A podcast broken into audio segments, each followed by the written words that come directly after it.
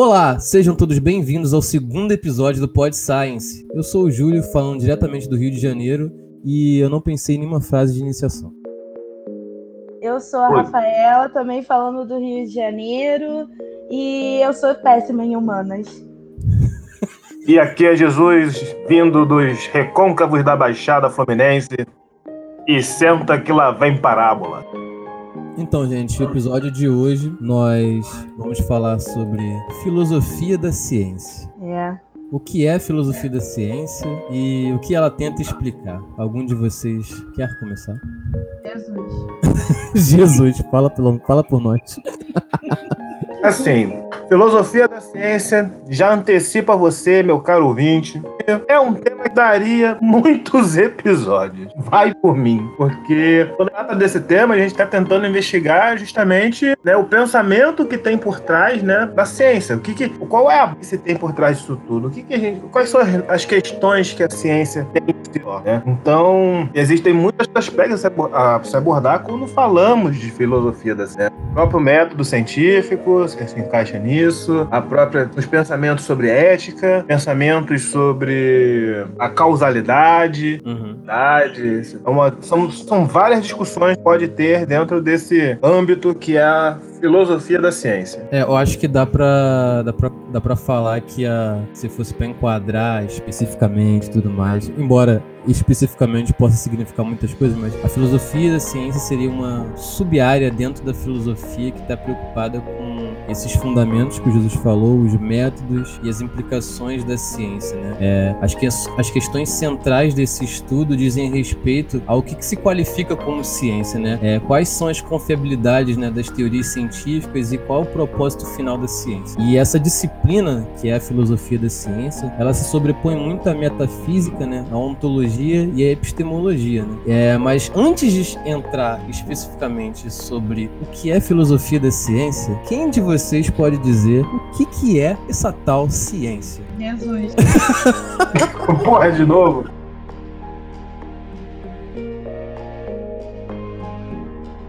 Olha, eu vou ser sincero, eu tenho que apagar daquele meu livro aquela parte que fala que eu tenho todas as respostas, porque tá chato, cara. É, tá chato quando o pessoal fala, ah, quem sabe a resposta? Jesus. Ah, Jesus sabe de tudo, Jesus sabe do caminho. Pô, sei de merda nenhuma. Eu nem sei- Não sei nem o que vou comer amanhã, não sei nem que eu vou estar bebendo minha braminha ou uma outra cerveja qualquer amanhã. Poxa, mas enfim, eu gostaria de ressaltar para quem tá ouvindo o seguinte: poxa, é, tem que distinguir ciência de ciência, porque no, quando a gente costuma falar ciência, muitas das vezes a gente está acostumado a uma ideia de conhecimento pura e simplesmente, né? Não à toa tem aquela, é, aquele uso popular, né? Poxa, ah, tô fazendo alguma coisa aqui, fulano me contou isso, isso, isso. Ah, tá de boa, tô ciente.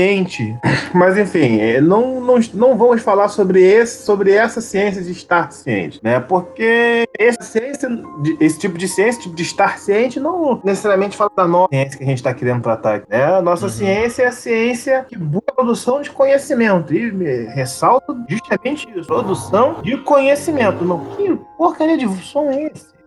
Amor. Eu, dá para traduzir bem o que o Jesus falou? através de um belo som de um motor de uma moto cilindradas que faz um vrum. Isso é filosofia da ciência. Isso é a ciência. Muito obrigado, ouvinte. Vocês entenderam a ideia. Né? Ciência pura. Agora, quem quiser aprender um pouco mais sobre isso, pô, vamos a um autódromo. Né, e, vamos, e vamos apreciar uma corrida de, de ideias filosóficas. Vamos ver quem ganha. Eu tô apostando no Nietzsche porque eu sou muito nihilista. Eu não acredito que eu tô gravando isso. Enfim. Enfim, piadas à parte. Então, o que Jesus quis dizer, o que Jesus quis dizer com, com ciência, né? Pra gente não, não. Assim, ciência seria uma forma de. estrito senso de conhecimento, né? Mas quando a gente tá falando sobre a ciência, a filosofia da ciência, e mais especificamente dessa ciência que a gente tá falando agora, que é algo que, tipo, se refere a um conjunto de práticas sistemáticas, né? É, ou seja, se refere a um sistema de adquirir conhecimentos baseados no método científico, né? E assim, também, para falar sobre método científico, a gente poderia gravar um outro podcast. Mas, o o que dá para dizer, assim, o método científico ele, ele, ele foi construído com base em algo, certo? E é disso que a gente vai começar a destrinchar agora nesses próximos minutos, horas. Minutos, né? Ou quem sabe dias. Então acho que a gente agora já pode começar a destrinchar o tema, né? Então, a filosofia da ciência seria esse campo da pesquisa filosófica que estuda, né, os fundamentos, pressupostos e implicações filosóficas da ciência e vão incluir tanto as ciências naturais, a qual a gente que nós né, somos nós nos enquadramos, né? Todos nós aqui somos estudantes de biologia, mas também é, vão incluir a física, vão incluir as ciências sociais, vão incluir a psicologia, vão incluir a economia. Então, no, no sentido mais amplo, a filosofia da ciência ela está intimamente relacionada, né? Como eu tinha dito anteriormente, à epistemologia e à ontologia, né? Mas, assim, e além do que tenta explicar, ela tenta problematizar muitos outros aspectos, né? Que são quais são as naturezas das afirmações e dos conceitos científicos, de que forma que eles são produzidos, é, quais são os meios para a gente determinar a validade de uma informação e também como que a ciência explica, prediz e através das tecnologias ela consegue de certa forma dominar a natureza ou explicar certos fenômenos naturais. Ahn, aí entra também a parte da a formulação e o uso do método científico e também os tipos de argumentos que são usados para chegar nessas, nessas conclusões, né? E as implicações dos métodos e dos modelos científicos tanto para a sociedade como para a própria como para a própria ciência, né? Então, a visão é que todas as ciências possuem uma filosofia subjacente independentemente do que se afirma o contrário, né? E tem uma citação muito boa do Daniel Dennett do Uma Ideia Perigosa de Darwin, é que não há tal coisa como ciência livre de filosofia. Há apenas ciência cuja bagagem filosófica é tomada a bordos sem examinação. Eu acho essa frase muito bonita. Fiquei impactada. Jesus. Eu tô adorando minha sopa de ervilha. Tu tá jantando ao mesmo tempo que a gente tá gravando o episódio.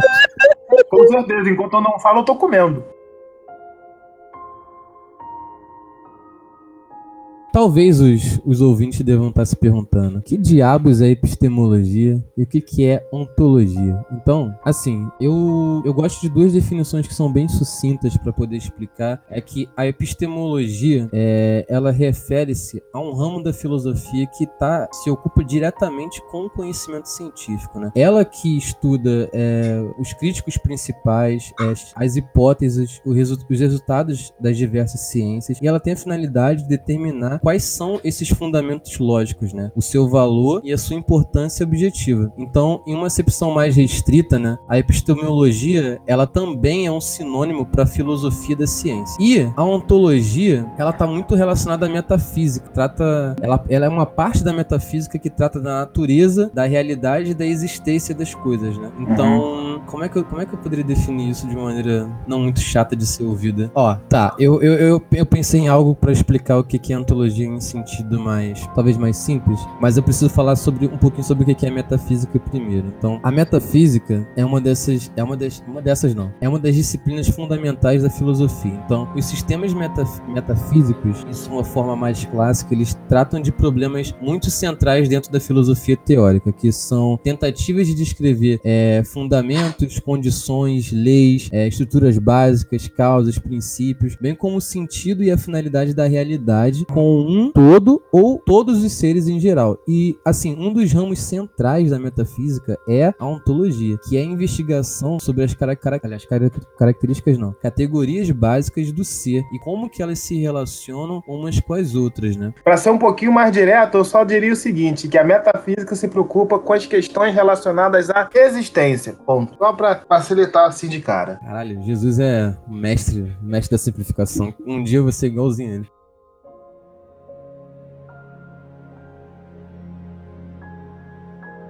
Então, nós definimos bem sucintamente, né, o que é a filosofia da ciência, o que ela trata, o que seria essa ciência da qual a gente vai estar, vai estar, é, vai estar não. Nós estamos falando aqui nesse episódio e então vamos partir para o próximo ponto que seriam o que que são essa, qual, qual que é a natureza das afirmações e dos conceitos científicos? Porque assim, a ciência ela tira inúmeras conclusões sobre de que modo o mundo é e o modo como a teoria científica se relaciona a esse mundo. E ela tira essas conclusões por meio de evidências, de experimentação, dedução lógica, pensamento racional. Então, a assim, a fim de examinar o mundo e os indivíduos que existem dentro da sociedade. Então, ao se fazer essas observações desses indivíduos e de todo o restante que está ao redor deles, a ciência então ela procura explicar que tipo de conceitos vão estar envolvidos, né? Assim, com a vida diária, né?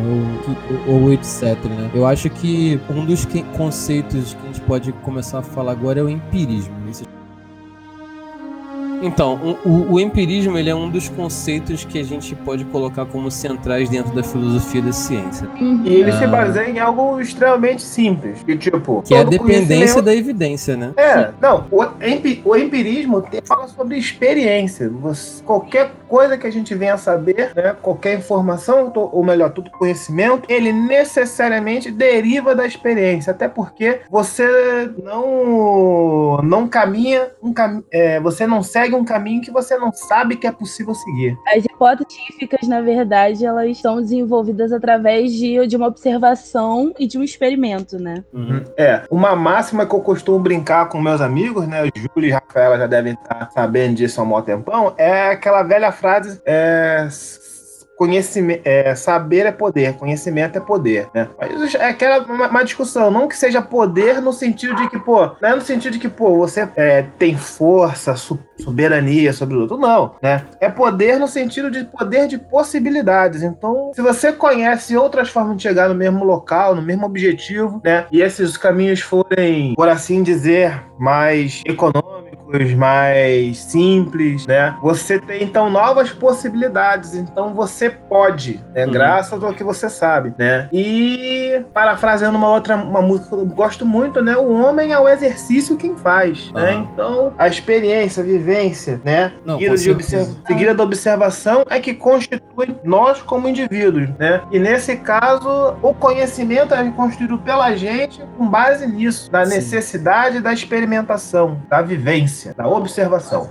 Basicamente, o que os dois disseram é que significa dizer que o empirismo, então, é a visão de que o conhecimento vai derivar dessa experiência que a gente tem do mundo. Tendo assim, todas as afirmações vão estar sujeitas e derivadas a essas experiências ou essas observações. Então, hipóteses científicas são desenvolvidas e testadas através de métodos empíricos consistidos de observações e experimentos. Né? Então, uma vez reproduzidos o bastante, né, é, essa informação resultante conta como uma evidência da qual a comunidade científica desenvolve né, as teorias ou as leis, enfim, que se propõem a explicar é, certos fatos sobre o mundo. Né? Então, observações envolvem a percepção, vocês disseram. Então, existem certos atos cognitivos propriamente ditos. Né? Então, isto é, observações por si só podem não ser só enquadradas em nossa compreensão de como o mundo funciona, mas também, conforme essa compreensão muda, as observações também podem mudar. Né? Então, os cientistas eles eles, tentam usar é, outros, outros mecanismos que são a indução, a dedução e os métodos quase empíricos e tentam invocar metáforas conceituais chaves para poder trabalhar essas observações em uma estrutura é, coerente ou autoconsciente. Né? Assim, uma coisa que a gente tem que levar em consideração quando a gente fala sobre experiência é uma questão que a gente não se toca muito, que é a questão da nossa percepção no mundo, né? Porque, assim, é... um exemplo, se você está me ouvindo agora, é porque você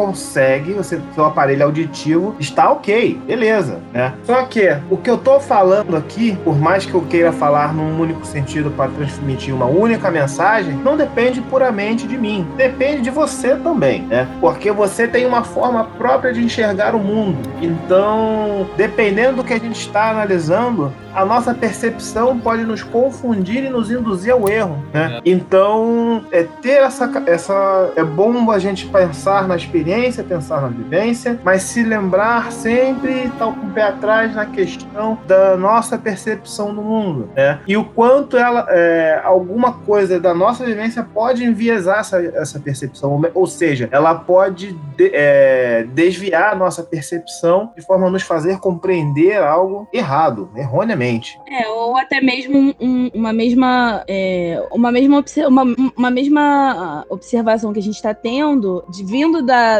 por exemplo, da minha percepção, da minha compreensão, é muito. Pode ser diferente dos que vocês veem. Pode ser diferente das que quem tá ouvindo a gente também tá, é, tá observando. Então, cada. É bom é, destacar que é, percepções diferentes. Existem. Existe uma observação, um fato, e que cada pessoa observa isso de forma diferente. Então, o resultado do, do que ela está observando, né, vai é, é individual, né, de cada um. É, e assim, eu falei sobre assim duas coisas que a gente vai acabar abordando ao longo do episódio, né, mas eu vou ter que definir agora só para o ouvinte não ficar perdido, que seria o que, que seria a indução e a dedução, né? A indução dentro do argumento lógico ou o que a gente chama de método indutivo é o raciocínio que, após a gente considerar um número X ou suficiente de casos particulares, a gente pode concluir uma verdade geral, né? Então, vamos Veja se vocês concordam comigo, né? Dentro do, do, argumento indutivo, né? Do método indutivo, a gente poderia botar o exemplo dos cisnes. Então, eu posso afirmar aqui que todos os. Se eu vi 10 cisnes brancos, eu posso dizer que, ah, todos os cisnes são brancos. Então, eu parto do pressuposto de, de que eu vi 10 cisnes, significa então que esse número é suficiente para poder dizer que todos os cisnes são, são brancos. É basicamente isso que o método indutivo diz, né? Então, de acordo com, com, com quem pensa de, dessa maneira, né? Com, a gente, a gente abordar dessa forma, a ciência ela vai começar com essa, com essa observação. Então, a observação, por sua vez, ela vai fornecer uma base segura sobre a qual o conhecimento científico pode ser construído, e o conhecimento científico é obtido a partir de, dessas proposições e observações por induções. Só que, claro, existem muitos problemas em relação ao, a esse método indutivo, a gente vai poder falar disso ao longo do episódio, mas o contraponto do método indutivo seria o método dedutivo, né? Que é um processo de análise que, que utiliza a, a aliás, um processo de análise da informação que utiliza o raciocínio lógico e a dedução para se obter uma conclusão a respeito de um determinado assunto. Então, nesse processo, esses eh, raciocínios. Minha língua ficou presa agora. Esses raciocínios dedutivos eles vão apresentar uh, conclusões que devem é, necessariamente ser verdadeiras nada de método hipotético dedutivo. O método dedutivo, né, é o que a gente mais utiliza dentro do dentro da ciência, né? Pega meio que uma lei, uma teoria ou uma afirmação, né? E aí a gente usa esse método dedutivo para poder chegar a previsões é, sobre fenômenos no geral. Perfeito. A a, meio que fazendo um contraponto sobre indução e dedução, é, a, a dedução ela pega as leis e as afirmações, utiliza o método dedutivo para poder ver fenômenos e a, a, indução, na verdade, pega essas é, quantidades consideráveis de, de proposições que são é, observadas né, pega casos e fontes particulares e a partir desse método do, da indução, é, a pessoa chega a uma lei ou uma afirmação ou alguma teoria. É uma, uma coisa que a gente pode falar é tentar resumir um bocado isso, é justamente a indução, né, a partir de premissas individuais, Sim. tenta chegar a uma premissa geral, enquanto a dedução parte de premissas gerais para chegar a, uma conclusão uhum. individual, é né, uma conclusão particular, por assim dizer.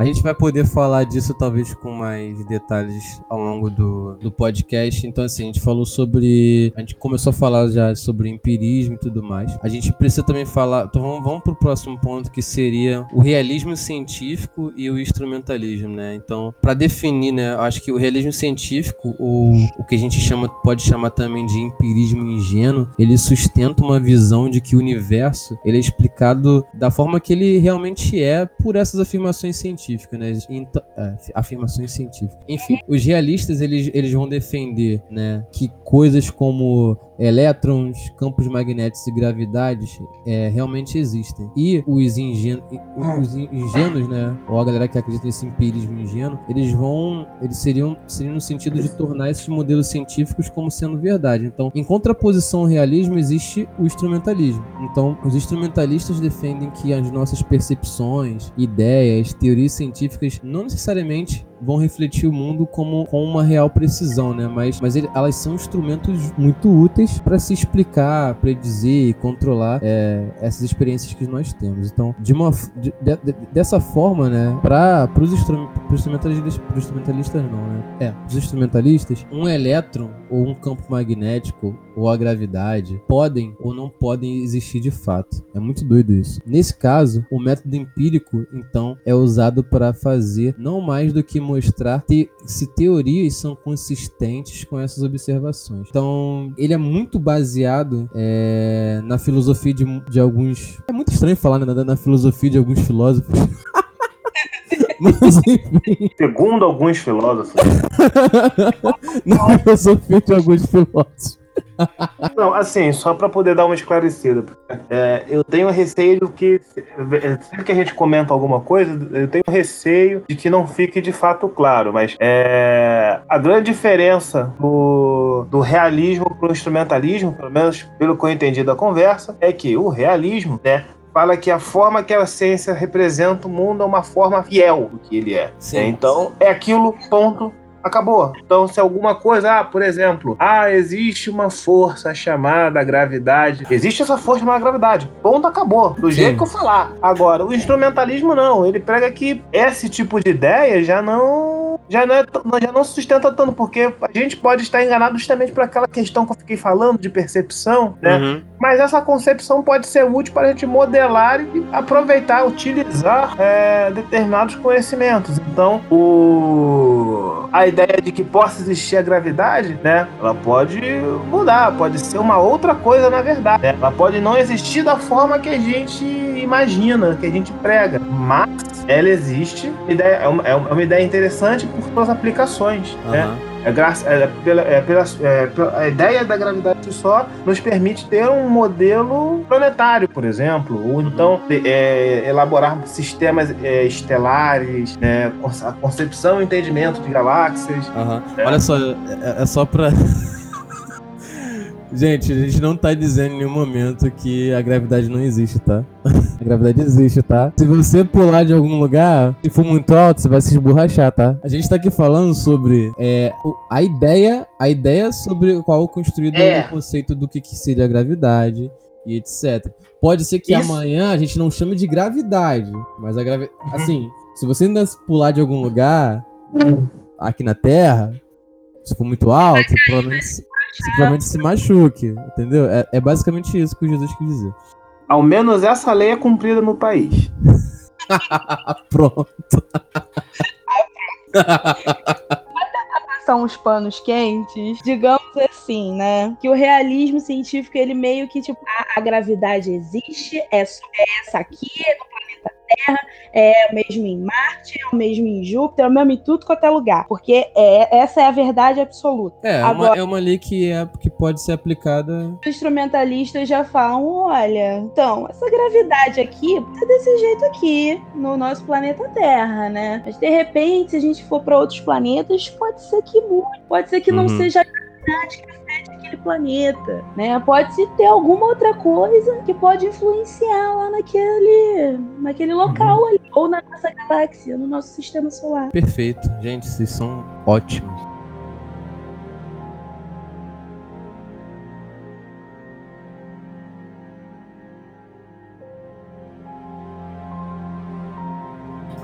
Uma área de interesse entre historiadores, filósofos e teólogos da ciência qual, é, é, a qual a extensão na qual as teorias científicas são moldadas, né, dentro desses contextos políticos sociais, né, a gente, a gente, a gente chama esse conceito usualmente de construtivismo social. Então, em um sentido, ele é uma extensão do instrumentalismo que vai incorporar esses aspectos sociais da ciência. E em sua forma mais, a gente pode chamar mais forte, talvez, enfim, ele enxerga a ciência como um mero discurso entre cientistas, né? como com um fato, é, aliás, com um fato objeti objetivo desempenhando pouco papel. Ou seja, né, o, é, como é que eu posso dizer? Aliás, não só desempenhando um, um pouco papel, ou pode desempenhar nenhum papel. Então, uma forma mais, mais fraca dessa posição construtivista, a gente pode falar, ela pode defender que fatores sociais desempenhem um enorme papel na aceitação dessas novas teorias científicas, né? Então, do lado mais forte dessa forma de pensar, a gente pode dizer que a existência do planeta Marte, vou botar o exemplo aí, né, que a gente está falando de gravidade, ela, ela pode ser dita como irrelevante, desde que tudo o que realmente nós temos sejam observações, teorias, mitos, os quais por si só são construídos por diversas interações sociais. Então, nesse lado, as, as afirmações científicas são a respeito de, de uma sobre a outra, e o teste empírico não é nada mais do que algo para se verificar a consistência entre diferentes conjuntos de teorias sociologicamente construídas. Então, desse lado, é, ela registra totalmente o realismo. Né? Então, fica muito difícil para explicar né, como que a ciência difere de qualquer outra disciplina, contudo, torna-se também difícil chegar a uma conclusão né, do extraordinário sucesso que a ciência tem em produzir é, não só explicações sobre, sobre a realidade, como também produz muitas tecnologias das quais a gente utiliza hoje em dia, né? E do lado mais, pode chamar de fraco, a gente pode dizer que, a gente pode afirmar, talvez, afirmar, não sei se a palavra é certa, mas a gente poderia dizer que Marte possui uma existência real, né? Separada e distinta de nossas observações, das nossas teorias, de, noto, de nossos mitos né, a respeito. Então, as teorias e observações são socialmente construídas e parte do processo dessa construção envolve assegurar a correspondência de algum tipo com essa realidade. Nesse lado, as afirmações científicas são, sobretudo, mais estrito senso sobre o mundo real. Então, a questão crucial para esse lado é explicar qual que é essa correspondência. Qual é, seria a, man, a, Posso chamar de maneira? Qual que seria essa, a justificação da reivindicação de que, sei lá, a gente tá falando de Marte ainda, né? É. As últimas fotos yeah. que a gente viu de Marte, por sondas e tudo mais, é, são mais reais do que o mito que os gregos criaram sobre Marte, né? Para, para, para os construtivistas sociais, é importante considerar como que essas afirmações científicas elas são justificadas. Agora é falar sobre análise de reducionismo, né? Então, a, a análise, a gente pode botar que, é, que seria. Pode botar não. Vamos definir que a análise é a atividade de quebrar uma observação ou uma teoria em conceitos mais simples, como o Jesus faz muito bem, né? Para que a gente possa compreendê-los, né? Então, a análise é muito essencial para a ciência, quanto para qualquer outro qualquer outro tipo de empreendimento racional. Seria impossível, né? Por exemplo, descrever matematicamente o movimento de um projétil sem separar a força da gravidade, né? O ângulo de projeção e a velocidade inicial. Então, apenas após essa análise seria possível formular uma teoria do movimento adequada. Claro, dentro desse exemplo que eu tô, que eu tô colocando. Então, o reducionismo, né, em ciências, ele, ele tem inúmeros sentidos, né? A gente pode dizer que é, um tipo de reducionismo seria a crença de que todos os campos de estudo estão em últimas instâncias, em última instância, sujeitos à explicação científica. Por exemplo, talvez um evento histórico possa ser explicado em termos sociológicos e psicológicos, os quais, por sua vez, também poderiam ser descritos em termos de psicologia humana, e também, por outra vez, poderiam ser descritos em termos de química e física. Ou seja, o evento histórico foi reduzido a um evento físico ou químico. Isso, em algum momento, pode ser visto, sei lá, como uma implicação de que o evento histórico não é nada além de um evento físico, negando a existência desse fenômeno, né? Para explicar isso, que, que eles chamam de. No inglês, né? Eu não sei nem se. Caraca, eu vou falar inglês. Eu não vou falar inglês, eu tô com medo. Fala aí pra mim, Rafa. Greedy reductionism. Esse termo, ele diz que para descrever esse pressuposto, né? Aliás, é, para descrever o pressuposto de que tal o reducionismo seria, seria possível, né? Então, ele afirma que seria apenas uma forma de má ciência buscar encontrar explicações que são muito apelativas ou muito eloquentes, mais do que aquelas de que estão em uso para predizer um fenômeno natural, né? Em outras palavras, ele diz que ficar reduzindo é, certos termos, né? Simplificando eles seria muito do. Seria muito do vacilo. Ficar reduzindo tu, tudo a uma simples explicação. Sabe? Porque você está ignorando outros campos da ciência e não é assim que a ciência deve funcionar. Enfim, não, e não só sejam, não, não sejam reducionistas, como também não sejam. Caraca, eu. Caraca, não é essa palavra. Não é essa palavra, mas. Não sejam. Gente, usa bom senso, na moral. Usa bom senso. Não, não sejam demagogos, não sejam demagogos, não sejam reducionistas.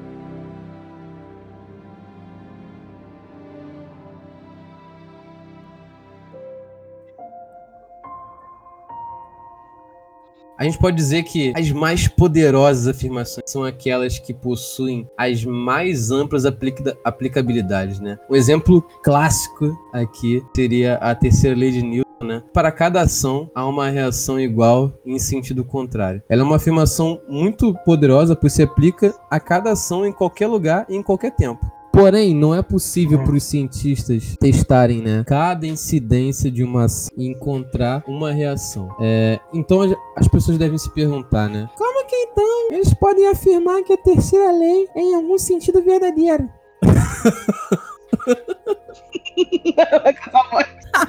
tá lembrando o Marcelinho, cara. Só não começa com um conto erótico que aqui a gente tá sério. Você que pode fazer isso, Júlio, que cabelo eu não tenho, não. Então a gente pode dizer, ó, é claro, eles testaram muitas vezes, muitas ações, e em cada um desses testes, né, eles foram capazes de encontrar né, resultados que correspondessem, né, que corroborassem essa terceira lei de Newton, né? Então, a gente, pode, a gente pode. Será que a gente pode dizer. Será que a gente pode ter certeza que da próxima vez que a gente testar uhum. a terceira lei, ela vai se confirmar? Então a gente volta naquele assunto que a gente começou a falar lá no, no começo do podcast, né? Que seria a indução. Pode falar, Jesus. Uhum. Opa, não, é que assim, basicamente essa parte que é justamente tudo aquilo que dá força a uma afirmação. Assim, são elementos que compõem essa, essas afirmações e que acabam dando a ela o mérito, crédito que ela tem, né? A ponto de um filho da mãe canalha e, e falar que é cientificamente comprovado, né? Respeitar é. dessa, dessa corroboração que a ciência tem, né? Eu, agora, para que vocês possam entender, a gente vai começar a falar desses elementos que corroboram, que dão força ao que a ciência produz e fala. Como o Júlio falou da terceira lei de Newton, é um exemplo desse. Tipo, como que eles chegaram a essa conclusão? Ah, vários testes para chegar conclusão de que cada ação é uma reação e de é mesma intensidade, porém em sentidos contrários. Só que aí você para e pensa. Se for levar isso para qualquer é, teoria, qualquer lei, qualquer afirmação científica, quantas vezes são necessários, quantos testes, quantos experimentos são necessários para serem feitos,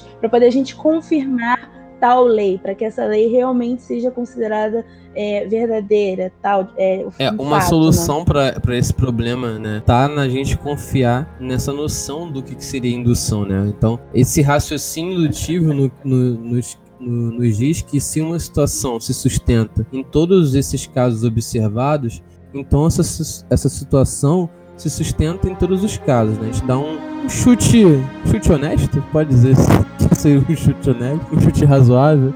Aquela, aquele exemplo que você falou mais, é, mais acima dos cisnes, né? Se a gente, por exemplo, nós, eu, eu sou bióloga de cão, e aí eu estou no cão, e aí eu avisto cisnes. Olha, cisnes, que lindo. Existem cisnes, vários cisnes brancos, olha, só vejo cisne branco aqui. Nossa, tô aqui há um mês, só vejo cisne branco, tô aqui há um ano, só vejo cisne branco. Aí a gente acaba meio que chegando à conclusão de que sim, todos os cisnes são brancos, né? Porque a gente não tem é, cisne que não seja branco, não necessariamente precisa ser negro.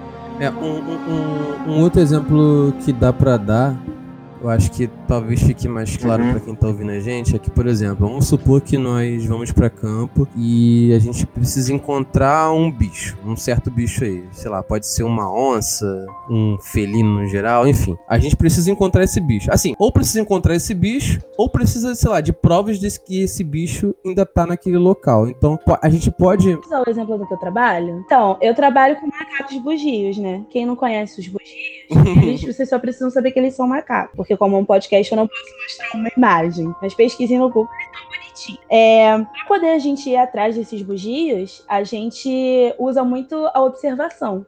A gente vai para o mato, a gente entra na floresta e a gente procura lá no, na copa das árvores onde tem um macaco, um macaco e se esse macaco é um macaco bugio.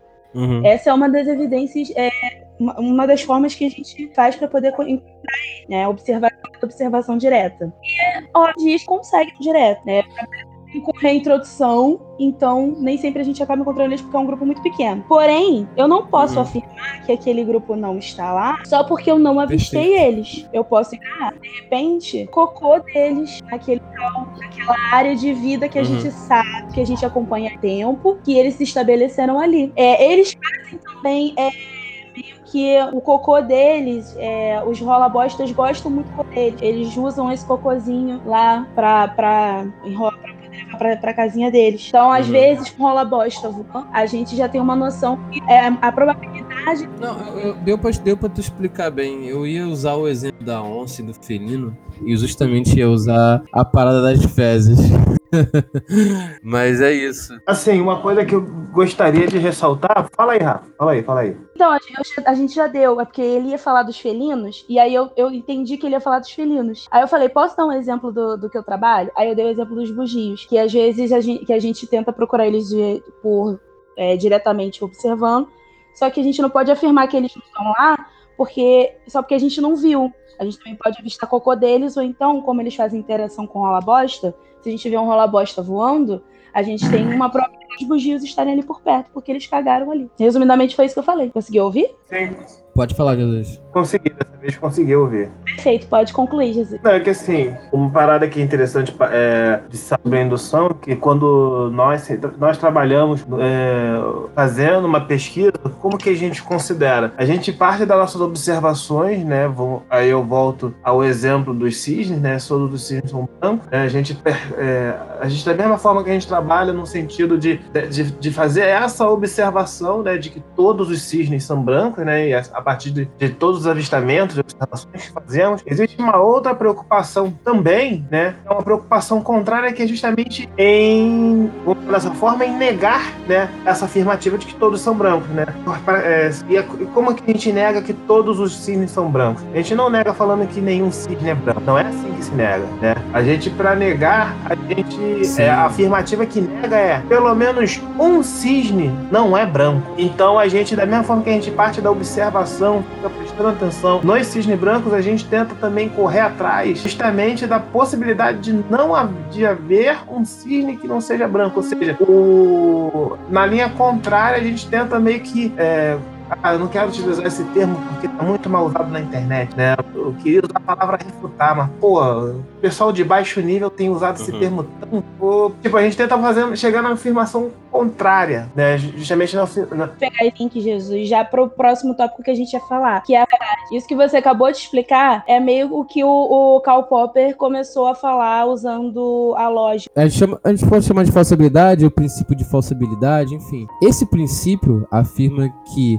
Ele, aliás, ele, ele é muito útil, né? Então. Ele complementa né, o método científico, né? Então a gente pode pensar que todas as afirmações que a gente faz, né, sejam se elas sejam elas hipóteses, teorias, leis, princípios, elas têm de ser falseáveis. Isto é, né, elas têm que ser capazes de ser provadas como errada. Então assim, tem essa propriedade, seria muito difícil, se não a gente pode dizer impossível, testar é, as afirmações científicas contra as evidências, né? Então, a meta da falsificação, né, ou da falsabilidade é reintroduzir esse raciocínio dedutivo, né, dentro do debate, né? Então, não é possível deduzir uma afirmação geral de uma série de afirmações específicas. Porém, é possível para uma afirmação específica provar que uma afirmação geral é falsa. Não sei se vocês conseguem compreender isso, mas, por exemplo, o exemplo do cisne, encontrar um cisne negro dentro de inúmeros cisnes brancos é suficiente para poder botar a afirmação geral de que todos os cisnes são, bran são brancos, né? É falso. Então, assim, a falsabilidade, ordenadamente, ela escapa do problema da, da indução, né? Que é esse chute controlado, né? Esse chute contido, né? Que a gente dá. Então, por que que ela, ela escapa desse problema, né? Ela não foi raciocínio indutivo, né? Contudo, ela introduz outras dificuldades, né? Que a gente pode também debater, né? Quando uma aparente falsificação ocorre dentro da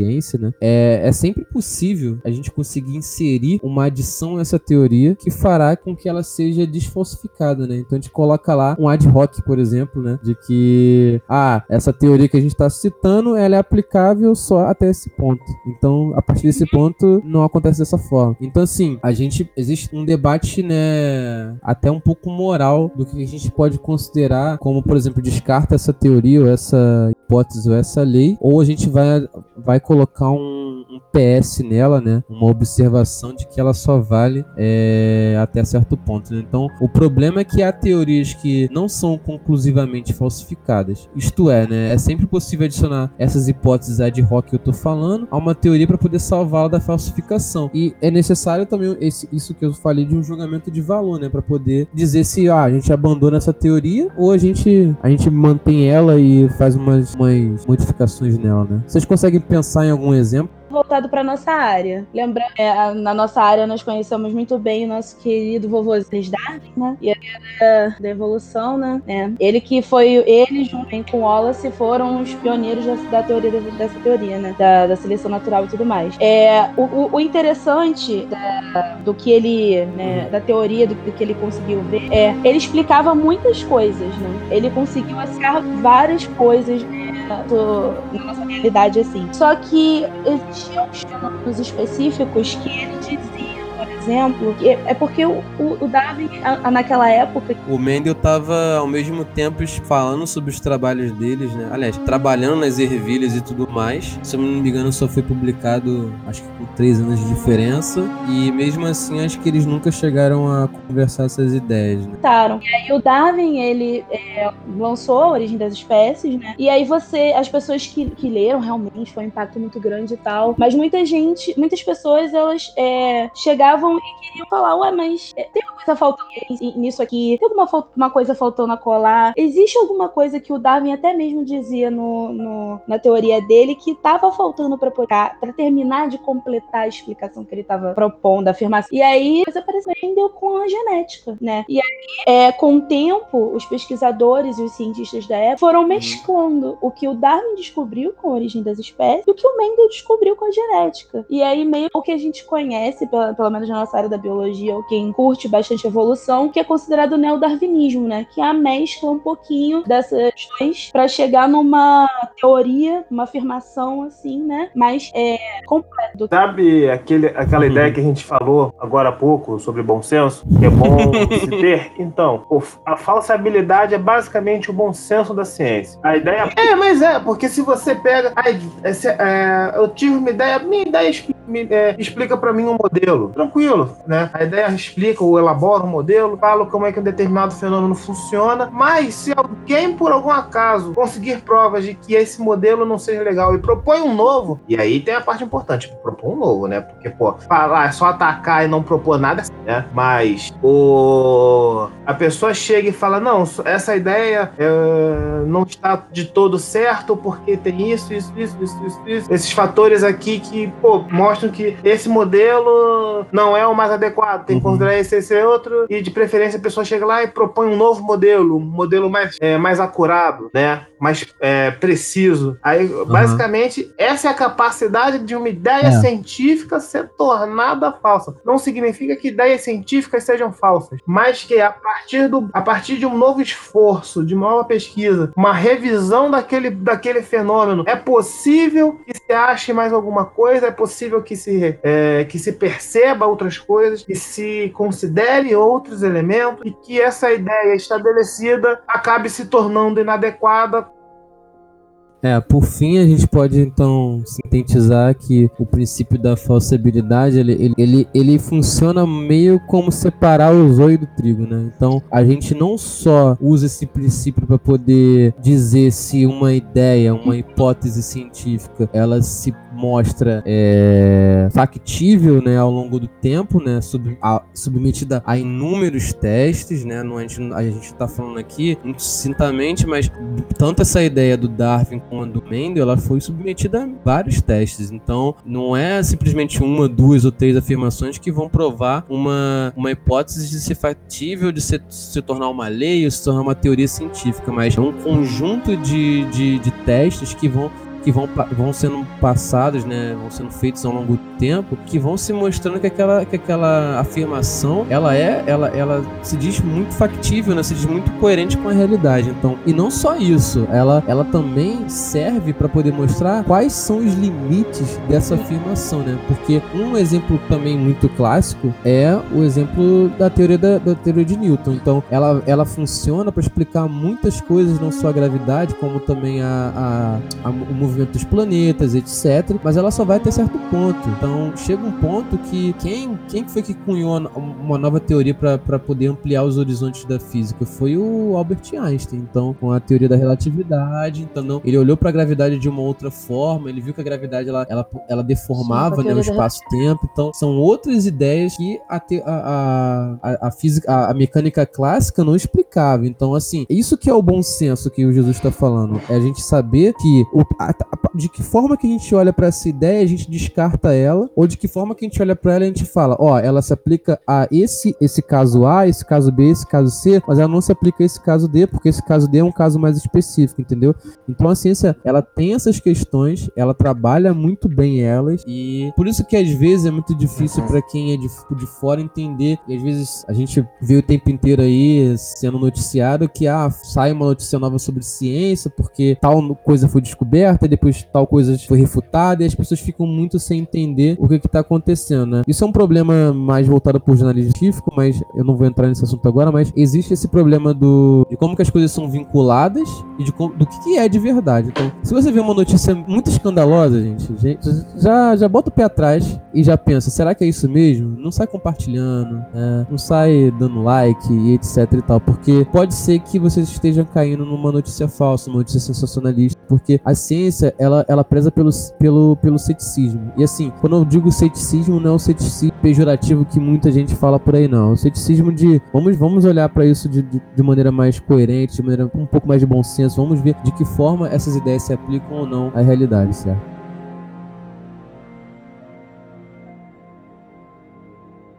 tanto a indução quanto a falsibilidade, elas vão tentar justificar as afirmações científicas, né, por referência a outras afirmações científicas. Então, juntas, elas vão tentar evitar o problema do critério, no qual qualquer justificação precisa ser, por sua vez, justificada, resultando em uma regressão infinita. Né? O argumento da regressão ele, ele, ele é muito utilizado para justificar um modo de sair da regressão infinita, né? que é o fundamentalismo. Então, de acordo com o Ernst Sosa, Alguns fundamentalistas eles podem até ser racionalistas, né? Racionalistas. Porém, outros vão ser empiristas, mas todos vão defender um ponto em comum, né? Que é a existência de crenças especiais, uh, que de algum modo vão, vão necessariamente, né? Vão necessitar, né? Na verdade, de uma certa justificação que são fornecidas por outras crenças. Então, assim, vão, vai interromper esse, esse regresso, né? E o modo o qual as afirmações básicas elas vão se derivando, né? Da, da observação, né, complica demais esse problema. Então, se a gente for para pensar, a observação ela é um ato cognitivo, né? Vocês concordam? Então, ele tá a cargo, ele tá, ele tá então ele tá muito a cargo da, da compreensão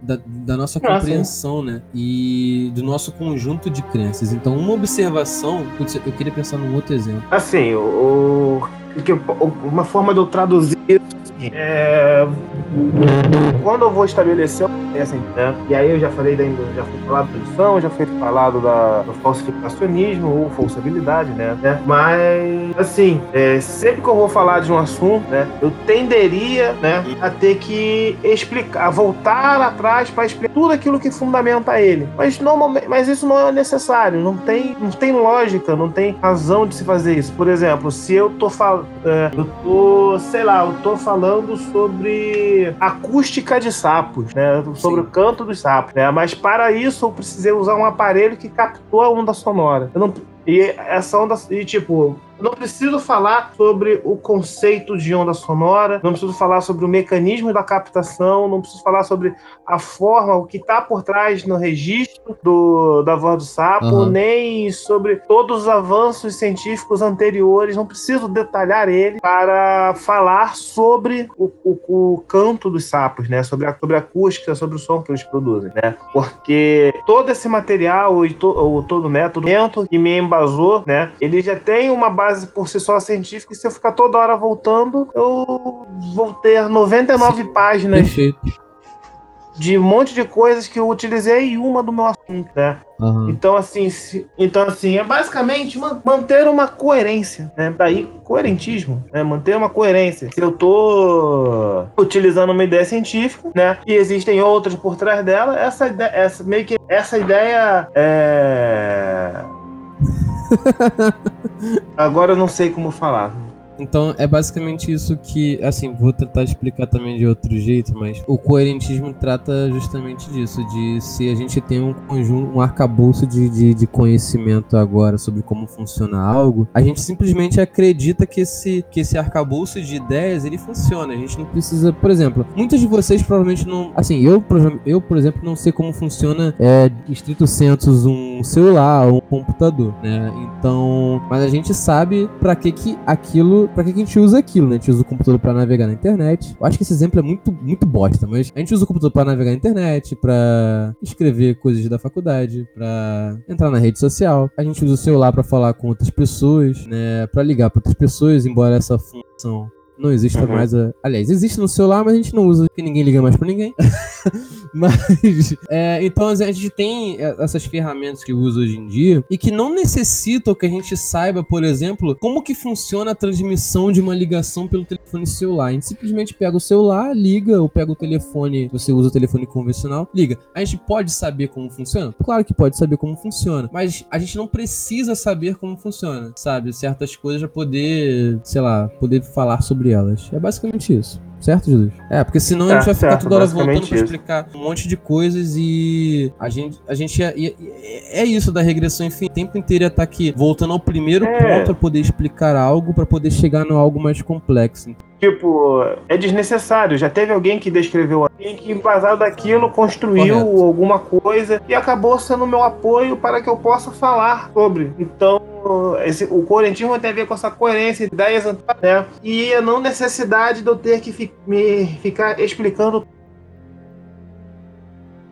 a gente pode então passar para o próximo ponto, né? Antes de finalizar essa parte de que seria a justificação da, das afirmações científicas. Olha, essa, essa é a nossa. E essa é minha queridinha. Ela é uma. Caraca, a Navalha é uma, lapida... ela é uma lapidadora da filosofia da ciência. Então, é... essa essa ideia, o que, que ela propõe, né? Ela propõe que o mais, o mais simples, né? É, o mais simples, a mais simples contabilização de certo fenômeno, ela tende a ser preferida, né? Então, ela, ela não sugere que ela poderia ser verdade ou ainda provável de ser verdade, embora mais simples, entre algumas aspas, tenha muitas vezes se tornado mais provável de estar certo, né? Então, assim, caraca, eu queria. Eu, eu sou péssimo com, com exemplos. Jesus, me ajuda. Sim, vou ajudar. Momento de utilidade pública para você. Um apoio para relacionamentos. E meu caro que está me escutando, sim, presta é interessante que eu vou desenvolver agora, porque agora seus relacionamentos irão ficar mais claros, mais desnudos, mais interessantes. Porque quando você está com seu rush, e ele do nada chega e fala para você: "Poxa, me desculpa, amor, porque eu me atrasei, porque eu saí de casa e a órbita das estrelas configuraram que eu não conseguiria sair sem passar por grandes problemas e enfrentei tem uma epopeia homérica para chegar aqui. Trantranã. Tem alguma coisa estranha. Na moral, ninguém vai, vai sair contando uma epopeia uma Ilíada inteira só para que você, só para falar que atrasou, né? Jesus, primeiro que epopeia, eu acho que você é uma das únicas pessoas que usa essa palavra. Enfim, tenho meus problemas com o meu vocabulário prolixo.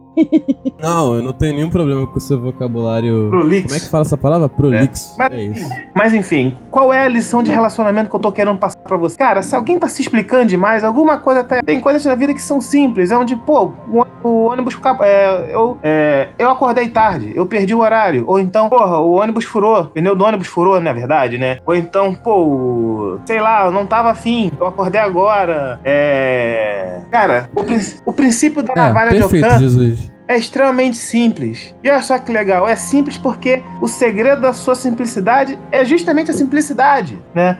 Cara, você, uhum. é, dentre uma, se eu tenho uma ideia e existe uma outra ideia que explica o mesmo fenômeno, é batata, né? É, tá mais próximo de ser real, justamente aquela e é mais simples, ponto, acabou. Isso é a lei de parcimônia.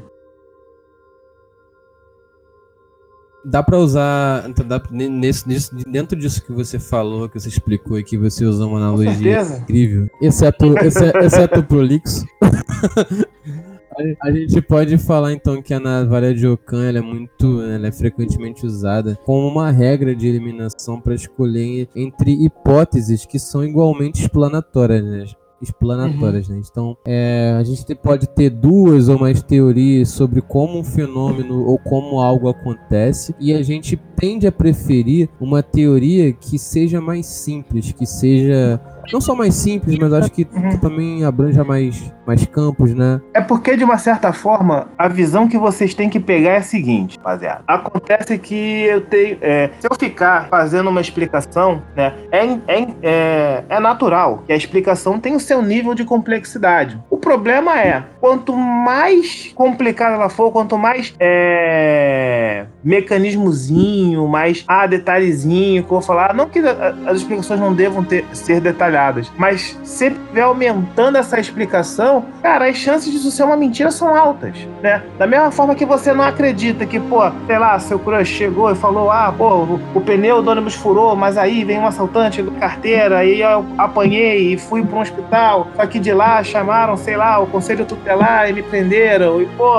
é, é muito improvável, muito improvável que isso seja verdade. A pessoa tá mentindo a cara dura, não quer ela não quer confessar. Uhum. É, o, o, princípio da navalha de Ockham, ele, ele justamente diz isso que Jesus está tá explicando no caso do crush, mas se a gente for extrapolar para ideias científicas, né, a gente pode dizer que se uma certa teoria ela, ela explica algo, mas ela explica algo e, e ela impõe certos paradigmas para esse algo, né? Vários paradigmas, isso é, pode ser pode ser pode se mostrar muito improvável, né? É, e obviamente a gente quando está falando aqui sobre certos parâmetros e paradigmas de uma teoria ou de uma ideia ou de uma hipótese, a gente não está dizendo que ela deva ser simples, né? Porque muitas das teorias podem ser muito complexas, mas assim a ideia central ela tem que ser simples, né? Não que tem que ser simples, mas é porque as coisas, por mais que sejam. É muito, é muito, muito anti intuitivo isso, né? Por mais que as coisas sejam complexas, elas têm uma maneira simples de serem explicadas. Existe uma tendência natural do universo que é de partir do mais simples para o mais complexo. Então, se eu tiver que escolher Perfeito. entre uma hipótese, que eu escolho aquela que é justamente o quê? A mais simples. Ponto. Será que a gente pode dar um outro exemplo? Sim, agora vamos dar um exemplo científico. Os, mod os modelos de sistema solar de antigamente, antes de a gente. É, conforme você tá. tem, é, tinha os modelos antigos, né? A própria diferença entre o modelo geocêntrico e o heliocêntrico. Por que, que o heliocêntrico acabou ganhando vez, né? Porque quando você tinha um modelo geocêntrico, ou seja, geocêntrico, ou seja, a Terra está no centro do sistema solar, né? E todos os corpos ficam rodando, né? Você, quem fazia astronomia na época, para manter esse, essa, essa opinião, esse essa informação do modelo geocêntrico, eles eram obrigados a ter que elaborarem mais órbitas auxiliares. Essas órbitas auxiliares, uhum. né, acabavam tornando, acabavam sistemas com, sei lá, mais de, de, de, trocentas órbitas e acabava sendo muito complicado você começar, começar a conceber aquilo daquele jeito, até que alguém que pensei, é, que acreditava no modelo heliocêntrico, no modelo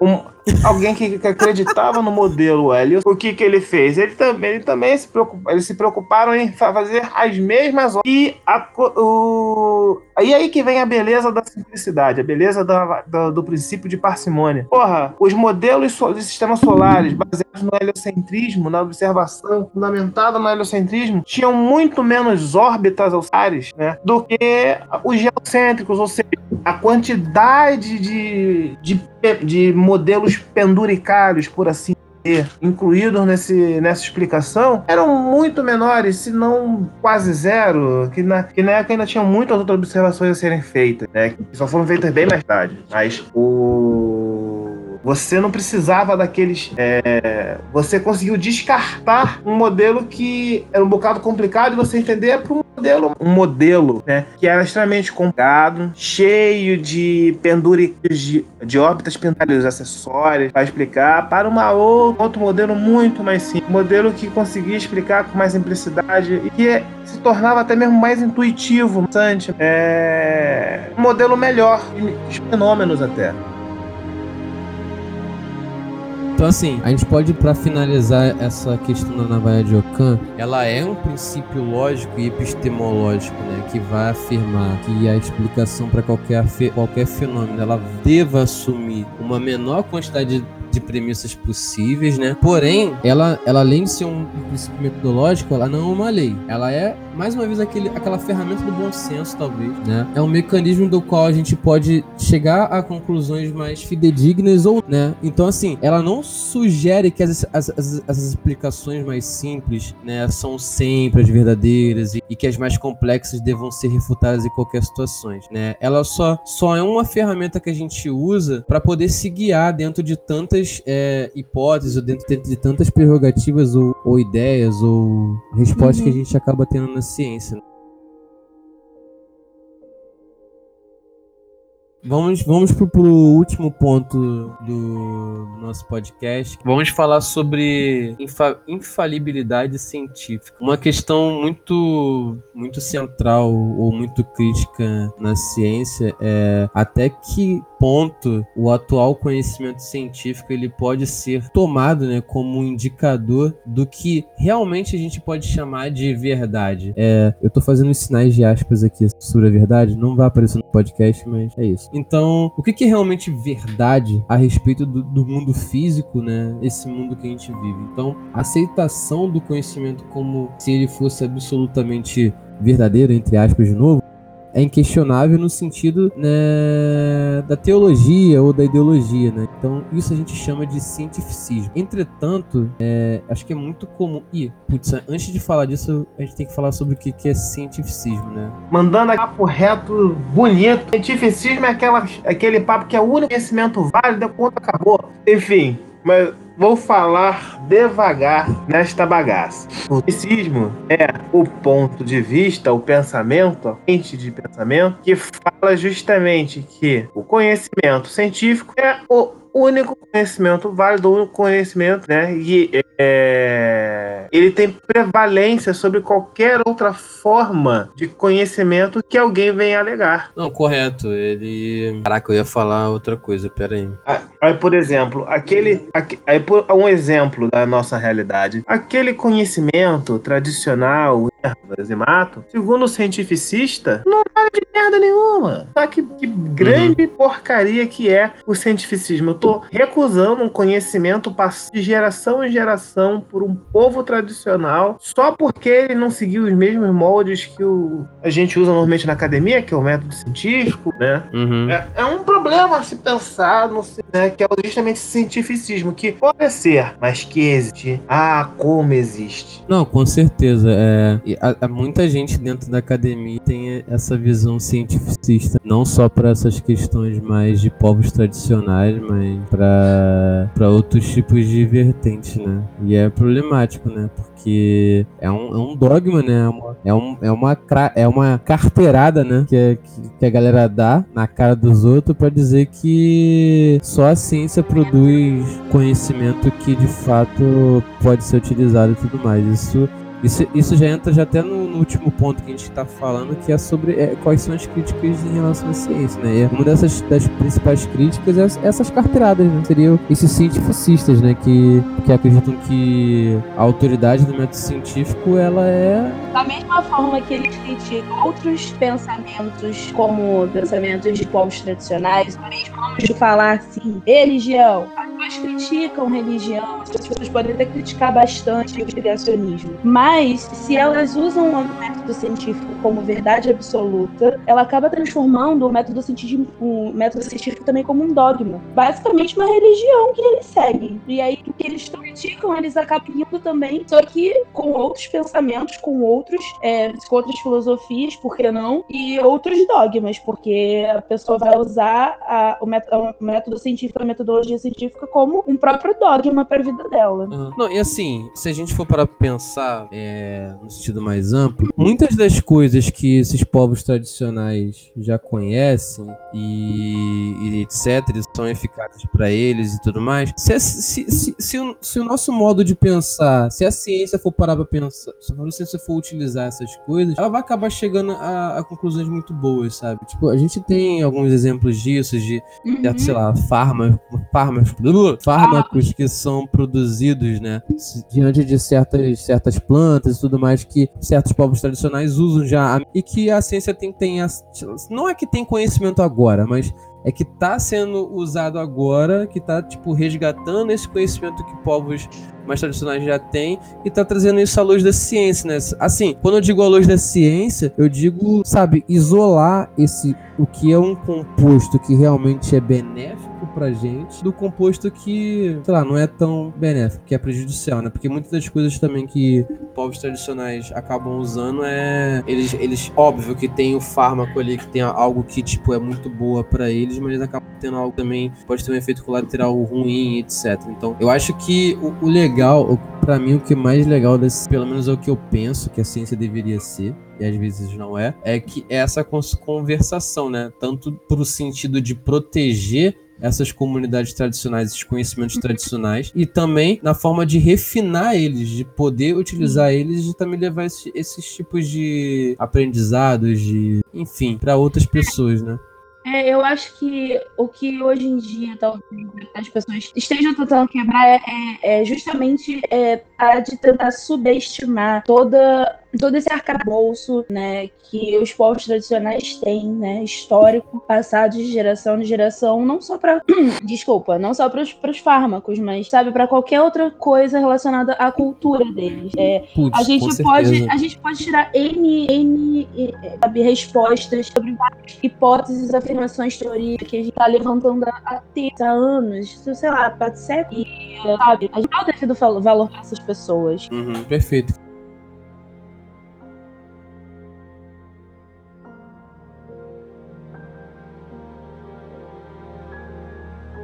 É, é, felizmente ou infelizmente do episódio, eu acho que a gente conseguiu, né? Nós conseguimos resumir, não só resumir, né? Porque eu acho que eu não gosto nem dessa palavra resumir, mas conseguimos sintetizar. Sintetizar, obrigado, Jesus. Conseguimos sintetizar muito bem, é, aliás, isso é presunçoso da minha parte, mas conseguimos sintetizar os, os principais pontos por trás da filosofia da ciência, né? De como que a ciência é pensada, né? Pelo menos num, aspecto bem em geral, para que vocês possam entender que, pelo menos, pelo menos no sentido mais filosófico, como que a ciência trabalha, né? Porque não é simplesmente, sei lá, sair coletando coisa ou, sei lá, sair em busca de algo, por mais que seja legal, ser explorador e tudo mais, mas... Isso não é aventureira, gente. É, tirando, tirando essa romantização em torno do que é o cientista e tudo mais, nós trabalhamos muito com, né, com essas, com esses arcabouços de, de esse, esse mais esse,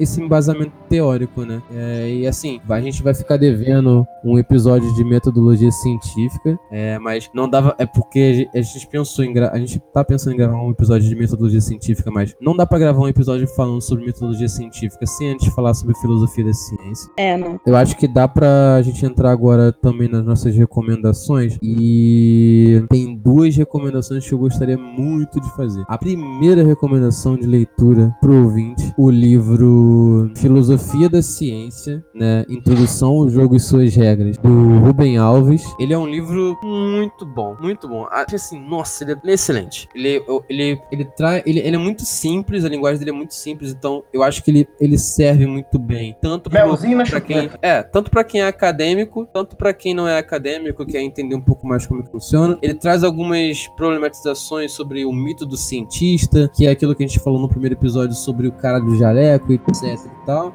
e traz uhum. muitas problematizações sobre como que a ciência funciona, como que ela deveria funcionar. Eu acho que é um livro muito bom, é muito, um ótimo ponto de partida quem se interessa por, esse, por essa área, por quem quer saber mais sobre. E não só isso, eu, eu tô lendo nesse exato momento, eu tô na eu cheguei em um terço do livro. É um livro que a minha orientadora me emprestou, chamado Uma Breve História da Ciência. Foi, é, foi escrito pela Patrícia Farah. Ela é uma historiadora. Esse livro, ele é incrível. Assim, eu não tenho de ler ainda. Pode ser que eu esteja com uma opinião enviesada, mas até onde eu li ele é muito bom. Ele basicamente fala sobre história da ciência, né? Então fala sobre, assim, basicamente, os historiadores, pelo que ela está falando nesse livro, eles dividem a ciência em o que a gente chama a ciência que a gente trabalha hoje em dia, que é a, ciência que foi construída a partir do método científico. E antes do método científico, ela fala sobre o que seria a pré-ciência, né? Seria um conjunto de conhecimentos que a gente tinha até o momento que a gente começou a pensar sobre essas questões de como que a gente chega em, em, em algo que a gente pode dizer que é verdade, uma verdade absoluta. Aqui, ó, eu estou dizendo umas aspas, mas não vai aparecer no podcast, mas é basicamente isso. Então, é um livro muito bom, tem uma linguagem muito acessível também, eu acho que serve também tanto para acadêmico quanto para as pessoas que não são acadêmicas, só são curiosas. E fica aí, minhas duas recomendações de leitura. É, é isso. Vocês querem recomendar alguma coisa? Então, é... eu vou recomendar o livro que eu li quando eu fiz a matéria, Introdução Que ele é um pouquinho puxado, é um pouquinho puxado. Mas talvez eu tenha dificuldade com humanas mesmo, e eu tive que ler ele três vezes para poder entender melhor o que, que ele tá falando. Mas eu achei assim, a esse livro alguns, por algumas coisas que a gente comentou aqui no podcast muito interessantes. É, é o livro do. Não sei falar o nome dele. Chalmers? É, Chalmers? É, conheço. O que é a ciência final é o nome do livro. Ah, tudo isso a gente vai deixar nas referências, tá? Só lembrando. Isso. É, mas o nome dele é Chalmers, o que é a ciência final. Ele é um livro mediano. Né? Eu tenho o PDF dele, então o PDF são 210 páginas, enquanto que isso dá no físico, mas é um livro interessantezinho para ler. Dá para você dar uma viajada legal sobre tudo que a gente discutiu nesse podcast. Cara, esse livro que é Ciência Final, eu usei ele para as definições. É, eu usei ele para poder meu período inteiro fazer a disciplina. ele é bom, esse livro é muito bom. Jesus? É, embora não seja um livro tecnicamente de sobre filosofia da ciência, as minhas recomendações são as seguintes. Uma recomendação, né? O Chalmers, eu também já li um pouquinho dele. É um realmente é um livro denso, corroboro o que a Rafa disse, né? Uma, realmente uma boa recomendação para entender o que é ciência. Mas, enfim, né? acho que nesse processo de compreensão de filosofia da ciência, os pensamentos que tem por trás, algumas literaturas se demonstram tanto interessantes, mesmo que não abordem diretamente a filosofia da ciência. Abrindo aqui a minha biblioteca pessoal eu tenho um livro, é o livro Cognição, Ciência e Vida Cotidiana, do Humberto Maturana, né? É, que é um livrinho muito maneirinho que ele fala sobre, ele fala sobre, na verdade, fala sobre nossos processos cognitivos, coisa e tal, mas você para para perceber em alguns momentos desse livro, ele te meio que te leva a pensar um pouco no processo científico. Ele fala, ele vai falando, dando relato de alguns experimentos e vai, faz, é, vai fazendo uma interseção entre as biológicas e as humanas. É muito legal. É, acredito que esse livro fale diretamente sobre filosofia da ciência. Eu acho que é muito importante para se ler, né, para poder compreender um pouco. Né. Para isso, tem uns, se vocês querem algo mais pesado, algo mais denso, filho, procurar alguns autores da área, como Lacatos, né? O Henry Lacatos, tem o Fayara Band, tem o Kuhn, né? E o. Putz, esqueci o nome do outro, né? Ernest Mair também era interessante, né? Ele fala mais sobre a, questão, sobre a questão teleológica, a relação, né? Mas fica aí, essas são essas minhas recomendações. Ah, eu, eu queria dar um bônus aqui. É, esse livro, ele não fala estritamente também, como o disse no dele, ele não fala estritamente sobre filosofia da ciência, mas foi um livro que me ajudou muito numa questão mais, muito mais motivacional dentro da, da minha carreira como futuro acadêmico e tudo mais, que é um livro do Eduardo o. Wilson, que é Cartas a um Jovem Cientista. E esse livro, assim, eu sou péssimo para poder fazer sinopse sem dar spoiler, então eu não vou dizer muito sobre esse livro. Então eu vou dizer que ele é um livro ele dá recomendações a um jovem cientista. É, sim. Esse livro é um conjunto de cartas que foram escritas ao longo da carreira dele para falar sobre vários acontecimentos, vários trabalhos dele que rolaram e que são muito legais, porque, sei lá, mostra um ponto de, é, sei lá, um ponto de vista muito, você vê um lado muito mais humano do, do pesquisador e tudo mais. E eu acho que pode ser muito incentivador para muitas pessoas e também para muita gente que quer entender como que funciona, querer desmistificar, desmistificar, desmistificar um pouco essa ideia do cientista e, e etc, desse mito do cientista. Então, acho que é isso. Alguém quer recomendar mais alguma coisa? Não. Então tudo bem, gente. Estamos chegando, chegamos, né, ao final do episódio.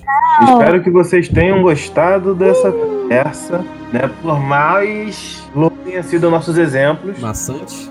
né? Por mais louco tenham sido nossos exemplos, Mais viajado que tenha sido, porque, pelo menos pra mim, né, uma muita viagem.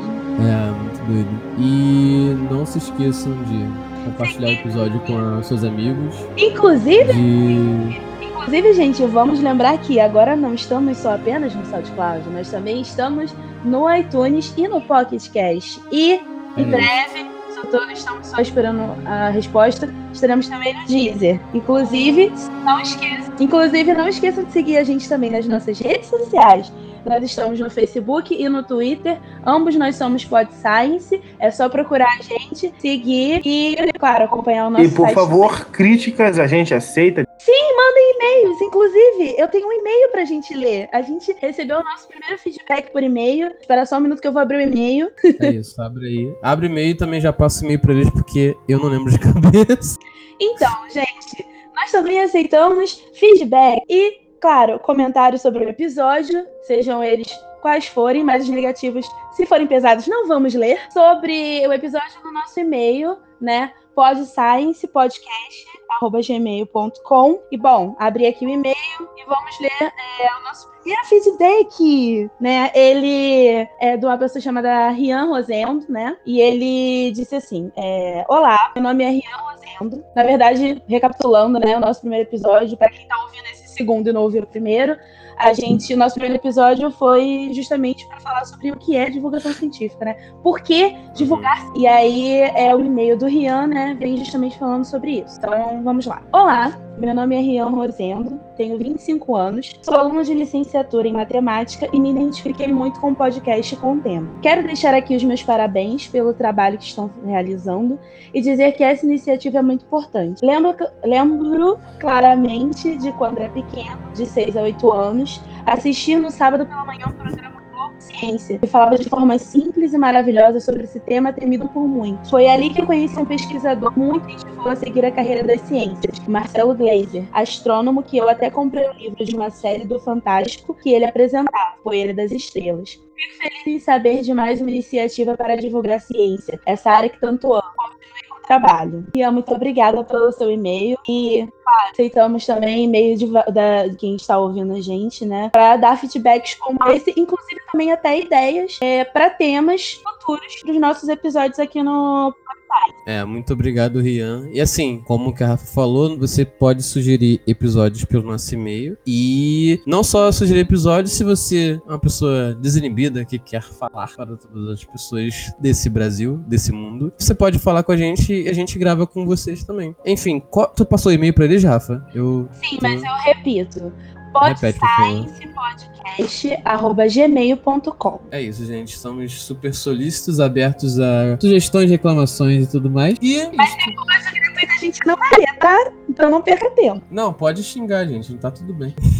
Virar spam. Ah, mas é, pode xingar também. A gente, de alguma forma, a gente vai ler. A gente pode ficar triste? Pode ficar triste. Ah, Pode ficar triste fico, pra não. caramba? Pode ficar triste pra caramba. Ah, não? Pô, eu fico triste pra caramba. Muito obrigado por você que a gente até aqui. E Até o próximo. é isso. Tchau! Tchau, pessoal!